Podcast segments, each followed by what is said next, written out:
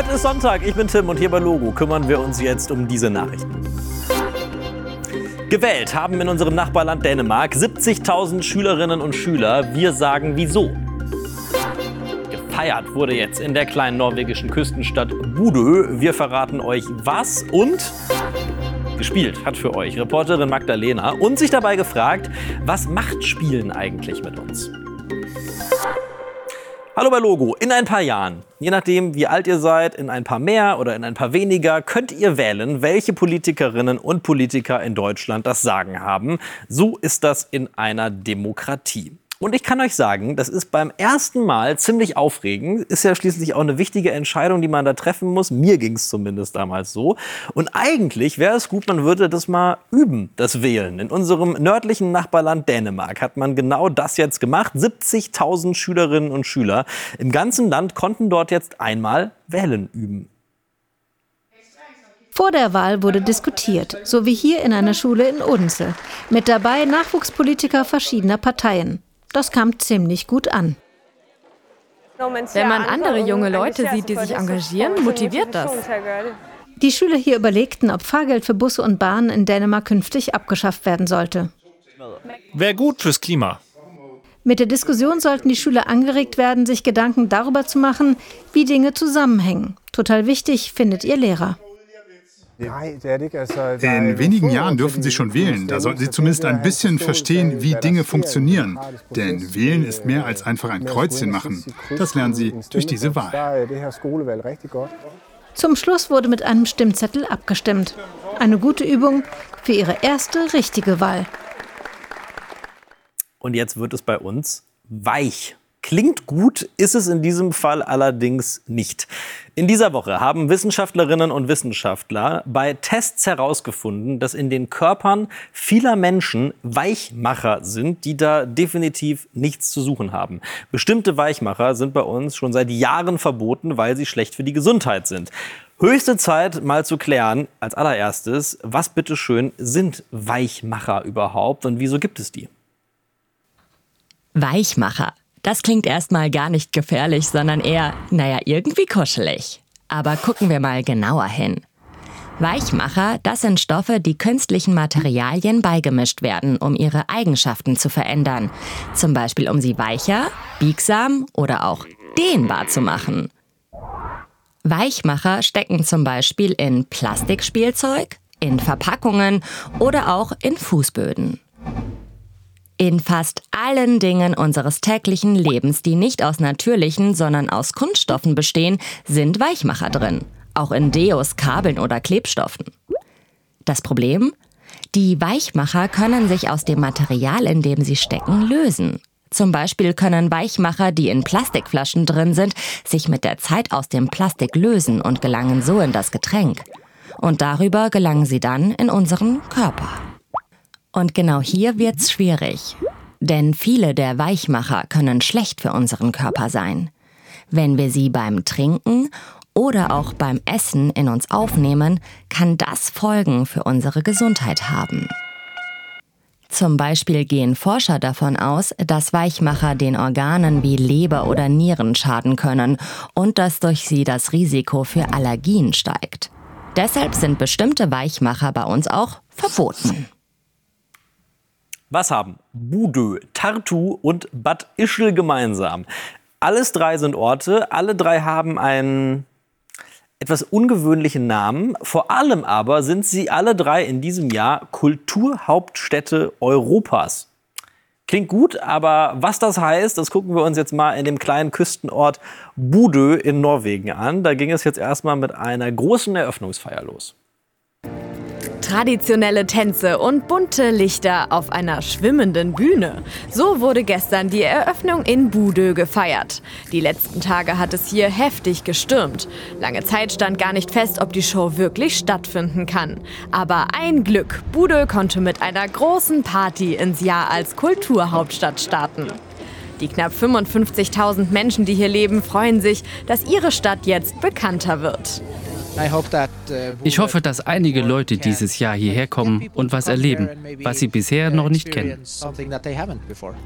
Endlich wird es wahr, nach all den Corona-Jahren und so. Endlich machen wir es. Aber was genau? Ein Jahr lang soll es in der Stadt mehr als 1000 Veranstaltungen geben. Im Mittelpunkt die Natur in der Arktis und die Kultur der Sami. So nennt man die Ureinwohner und Einwohnerinnen dieser Region. Na dann kann's losgehen.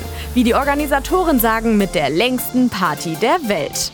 Auf logo.de findet ihr mehr Infos zu allen drei Kulturhauptstädten 2024.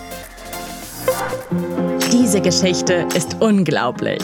Am Hafen von Houston in den USA haben Mitarbeiter etwas ganz Besonderes entdeckt. Sie haben in einem Container diese Hündin gefunden und haben sie damit gerettet. Denn Conny, benannt nach dem Container, war mindestens acht Tage eingesperrt. Vermutlich ist sie beim Beladen versehentlich in den Container geraten und kam dann nicht mehr raus. Umso glücklicher sieht Conny jetzt nach der Rettung aus und wird nun in einem Tierheim aufgepäppelt. Wenn wir über Spiele sprechen, dann denkt man heute schnell mal an Computer, Konsolen oder an Handyspiele. In Nürnberg ging es die ganze vergangene Woche allerdings vor allem um die guten alten Spiele zum Anfassen. Brettspiele, Gesellschaftsspiele und was sonst noch alles Spaß machen kann. Auf der größten Spielwarenmesse der Welt wurden da die neuesten Spieletrends vorgestellt. Und unsere Reporterin Magdalena, die hat sich deshalb mal gefragt, warum spielen wir eigentlich so gerne und was macht das mit uns? Ich liebe Spiele und deswegen startet dieser Film auch mit einem kleinen Ratespiel. Was ist wohl das meistverkaufte Brettspiel der Welt? Das verrate ich euch gleich. Jetzt gucken wir uns erstmal an, was das allererste Spiel war. Dazu gehen wir mal eben 5000 Jahre zurück ins alte Ägypten. Dort spielten unter anderem die Pharaonen ein Spiel namens Senet, das älteste bekannte Brettspiel der Welt. Nach und nach gab es immer mehr Spiele und kunstvolle Spielfiguren. Die ersten Kartenspiele kamen Mitte des 15. Jahrhunderts mit Erfindung des Buchdrucks auf. Heute gibt es so viele unterschiedliche Spiele, dass die kein Mensch mehr zählen kann. Es gibt zum Beispiel Legespiele, es gibt Würfelspiele, es gibt kooperative Spiele, Strategiespiele, es gibt Glücksspiele, es gibt Aktivspiele. Storybasierte Spiele. Habe ich noch irgendwas vergessen? Was spielten ihr so? Ich spiele meistens mit meiner Oma Uno. Ich spiele immer am Wochenende mit meiner Familie Living Forest meistens. Ich spiele sehr gerne Cluedo. Ich spiele gerne so Gesellschaftsspiele, zum Beispiel Uno oder das Spiel des Lebens. Und in Gesellschaftsspielen tut richtig gut, erklärt mir Psychologin Hanna Christiansen. In der Regel spielen wir mit Leuten, die wir mögen, nicht mit Leuten, die wir nicht mögen. Und dieser positive gemeinsame soziale Erfahrung, die, die macht uns glücklich, die hilft uns. Und je mehr positive Erfahrungen wir haben, desto stressresistenter sind wir, desto besser gehen wir durch den Alltag.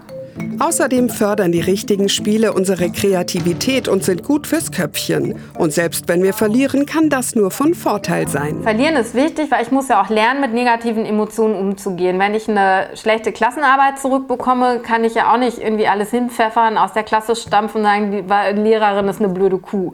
Sondern ich muss ja irgendwie lernen, mit diesen Emotionen umzugehen. Und so ist das ja auch beim Spielen. Letztendlich trainiert man da schon auch den Umgang eben mit negativen Emotionen, Frustration. Wut, Ärger. Ein Spiel, bei dem man sich besonders gerne ärgert, Mensch, ärgere dich nicht. Der Klassiker wurde diese Woche 110 Jahre alt und gehört zu den meistverkauften Spielen weltweit. Auch extrem beliebt, Katan. Dieses Spiel wurde mehr als 40 Millionen Mal verkauft und in mehr als 40 Sprachen übersetzt. Nur ein Spiel ging noch öfter über die Ladentheke, Monopoly. Mehr als 250 Millionen Stück wurden davon schon verkauft.